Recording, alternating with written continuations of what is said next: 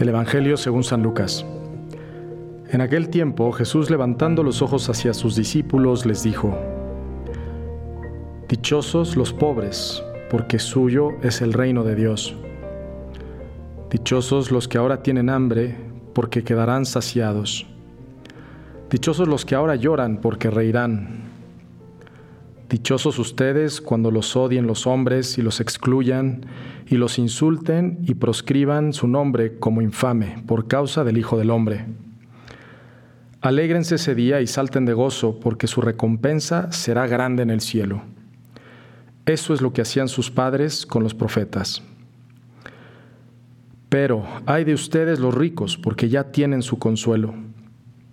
Hay de ustedes los que están saciados, porque tendrán hambre. Hay de los que ahora ríen, porque harán duelo y llorarán. Ay, si todo el mundo habla bien de ustedes. Eso es lo que hacían sus padres con los falsos profetas.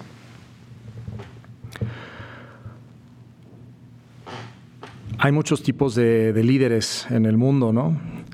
Hay, pues no sé, hay los líderes que son muy autoritarios, que les gusta dar órdenes, y, pues que no, no se mojan las manos, ¿verdad?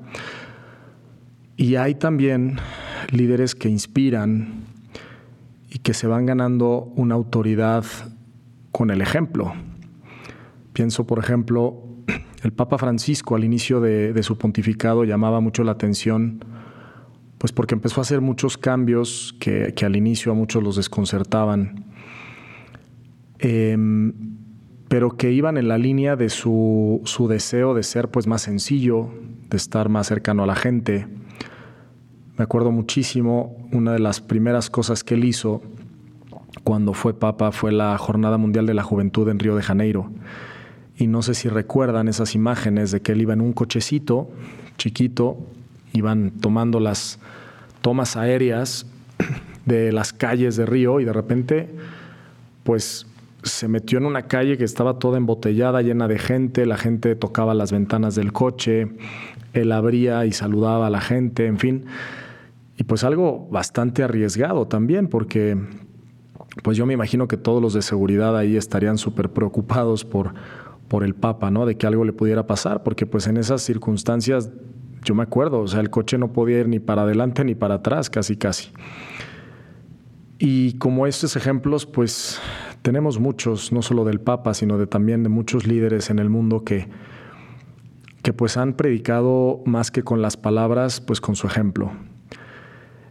Y es así como esas personas pues se van ganando el aprecio y, y la admiración de las personas, ¿no?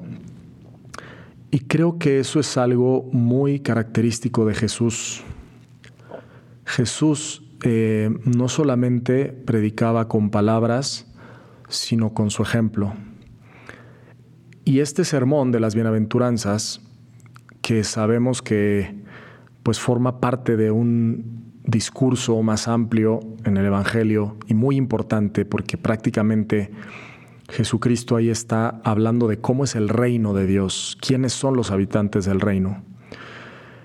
Y llama la atención porque pues es realmente un, pues un cambio de paradigmas para muchos, ¿no? Porque decir que son dichosos los pobres, que son dichosos los que lloran, que son dichosos los que tienen hambre, que son dichosos los perseguidos por causa de la justicia o por el Evangelio, pues no es tan popular. O sea, yo quiero pensar en aquellas personas que escuchaban este discurso.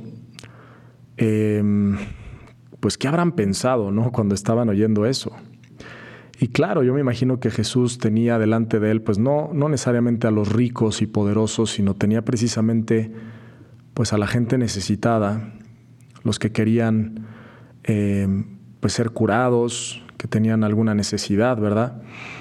Y por eso seguían a Jesús, la gente humilde, la gente sencilla.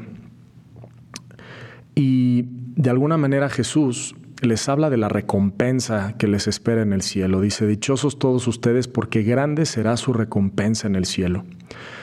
Y qué poco meditamos en el cielo. Muchas veces hace poco estaba en un curso y uno de los padres con los que estaba yo haciendo ese curso decía que para él la meditación del cielo siempre ha sido muy importante porque para nosotros los cristianos, que estamos llamados a vivir estas bienaventuranzas, pues es muy importante tener siempre presente la meta, tener siempre presente el premio que nos espera, ¿no?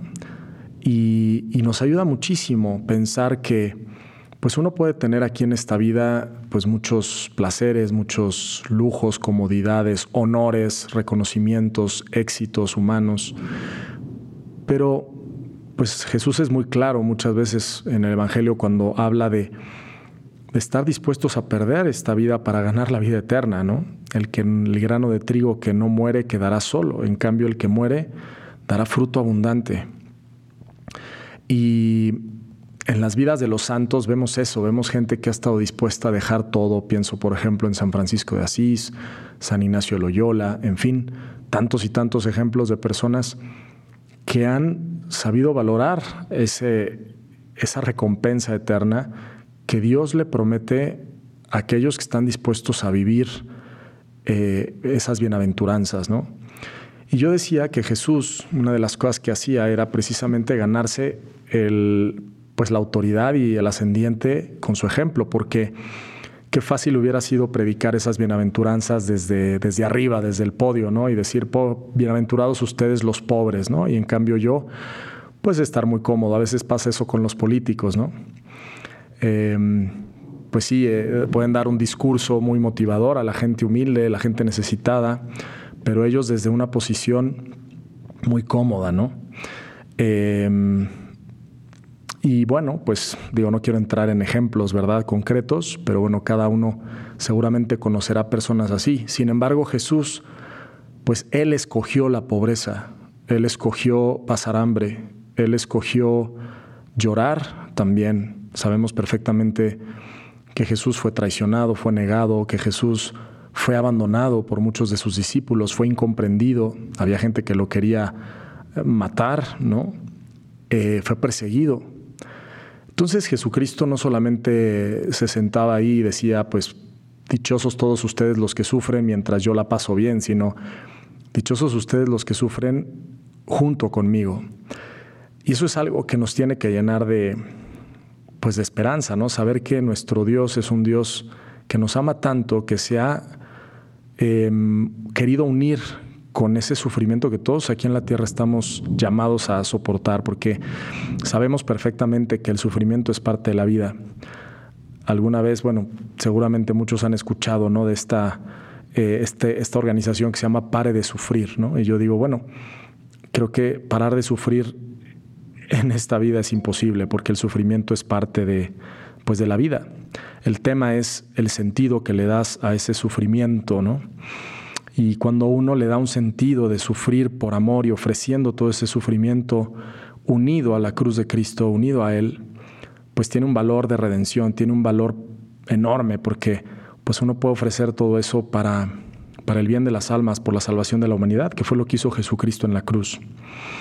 Entonces, bueno, pues hoy en este pasaje podríamos sacar muchísimas enseñanzas, no solamente recordar quiénes son los habitantes del reino, que son esos hombres que viven las bienaventuranzas, sino también pues cómo Jesús fue un líder que predicó con el ejemplo, que fue un hombre que, que se mojó las manos, que no simplemente hablaba bonito, sino que también él vivió lo que predicaba. Entonces, que sea para nosotros una motivación de realmente estar dispuestos a vivir el Evangelio y estar seguros que la recompensa será grande, no solamente en el cielo, porque sí les puedo decir, como dice el Papa Francisco en su carta apostólica, Evangelii Gaudium, que cuando uno vive el Evangelio experimenta el gozo de vivir el Evangelio. Por eso esa exhortación apostólica se llama la alegría del Evangelio, ¿no? Evangelii Gaudium en latín.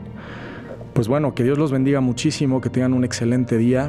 Les invito a compartir este podcast con otras personas para que muchos más puedan conocer y amar a Jesús. Yo soy el Padre Pablo Solís y me puedes seguir en Instagram en Pablo Solís LC. Dios te bendiga. Muchas gracias.